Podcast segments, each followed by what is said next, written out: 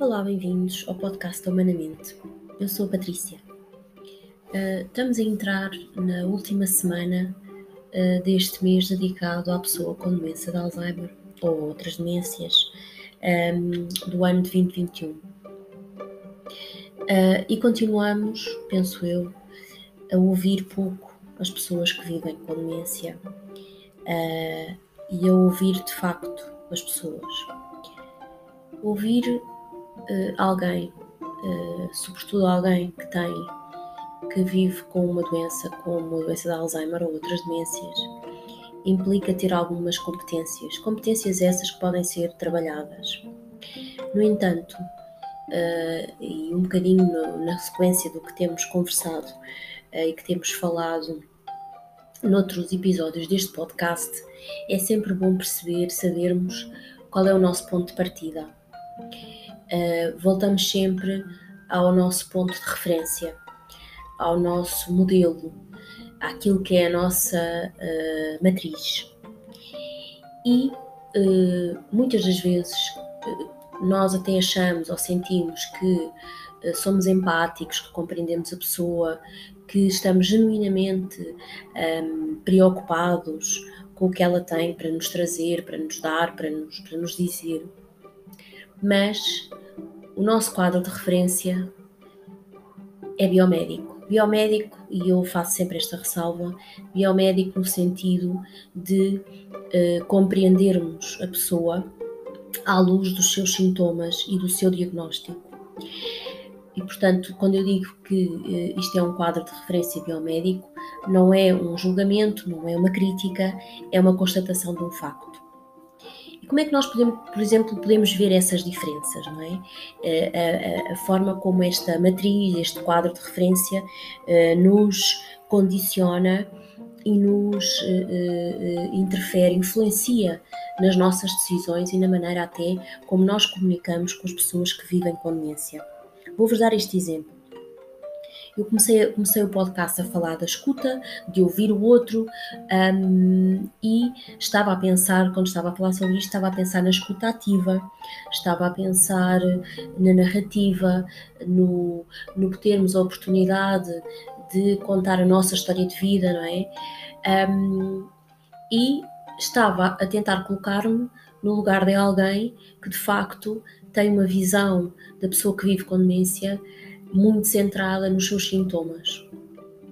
Mesmo que a pessoa não queira, se estiver muito centrada no modelo biomédico, quando alguém conta alguma coisa, eh, quando nos conta um episódio da sua vida, em que nós sabemos objetivamente que as coisas não se passaram assim, eh, que objetivamente existiram outras situações, que cronologicamente não foi assim, a, a narrativa não, não se, enfim, o, o acontecimento não se desenrolou daquela forma.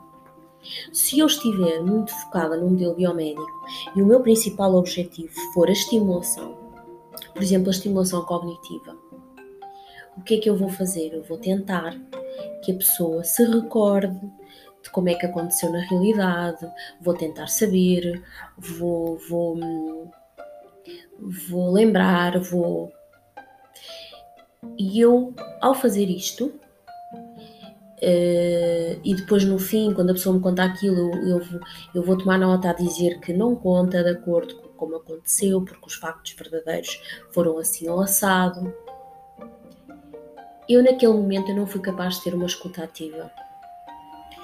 Porque a escuta ativa implica compreender o outro de uma forma empática, sem julgamento. É claro que eu, quando estou, uh, uh, e aqui pensando no modelo mais biopsicossocial, em que somos mais, uh, talvez, holísticos, digo eu, na forma de olhar para a pessoa e de a compreender, quando eu ouço narrativas, quando eu ouço histórias de vida, e digo-vos só aqui um parênteses, é de facto das coisas que eu mais gosto do meu trabalho, é esta honra, esta, esta é uma honra esta confiança que as pessoas têm em mim e de partilharem as suas vidas, partilharem as suas histórias de vida, como elas as entendem como elas as vivem, como elas as olham agora. E contam por vezes histórias que, que nós sabemos, que eu sei claramente, que objetivamente não foi assim que aconteceu. Mas eu sei que naquele momento em que a pessoa me está a contar aquela história, ela sente a história assim. E é nisso que nós temos que nos focar. Temos que estar presentes naquele momento. E quando eu digo estar presente, é não estar a ouvir a pessoa e estar a olhar para o telemóvel ou estar a olhar pelo rabinho do olho para a televisão, é não estar a pensar naquilo que vou ter para fazer logo, é desligar tudo e dar atenção plena àquela pessoa.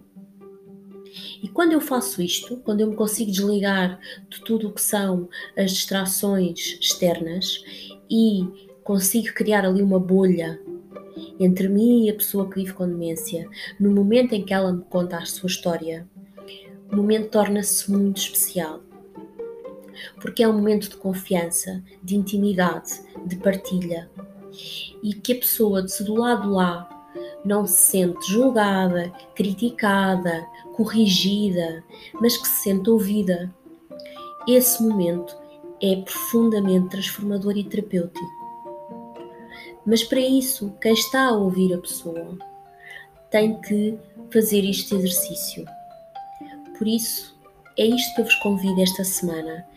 Na última semana deste mês dedicado à pessoa que vive com demência, façam o exercício, façam este exercício. Não usem o conceito de escuta ativa como algo que é suposto e que deve ser, como mais um conceito banalizado pratiquem-na. Sentem-se com alguém e, de uma forma natural, sem, sem questionários, sem instrumentos de avaliação, sem julgamento, sem diagnósticos, ouçam aquela pessoa. Ouçam aquela pessoa e validem aquilo que a pessoa sente. Eu pergunto sempre, quando é alguma coisa que a pessoa diz, estou-me a lembrar de uma situação real que me dizem, uma senhora que me diz eu perdi os meus pais muito cedo. Eu sei que isto não é verdade no sentido cronológico e objetivo, mas eu posso lhe perguntar e pergunto-lhe muitas vezes, sentiu que ficou sem os seus pais muito cedo. Quando eu digo isto, eu estou a validar aquilo que esta mulher sentiu em relação aos seus pais, em relação talvez a, a ter sentido que ficou desamparada cedo, mesmo que os pais não tenham morrido cedo. Por isso, uh, uh, vejam a diferença quando eu digo a alguém sentiu que eu estou a ser empática, eu estou a compreendê-la na sua dor, na sua, no seu sentir. E é isso que interessa quando estamos no momento de ouvir as histórias de vida das pessoas que vivem com demência. Acho que era uma, uma ótima forma de encerrar este mês uh, dedicado às pessoas que vivem com demência. Ouvir histórias de vida destas pessoas, mas ouvir de facto e estar, sem julgamento, sem crítica, sem expectativas e apenas estarmos presentes.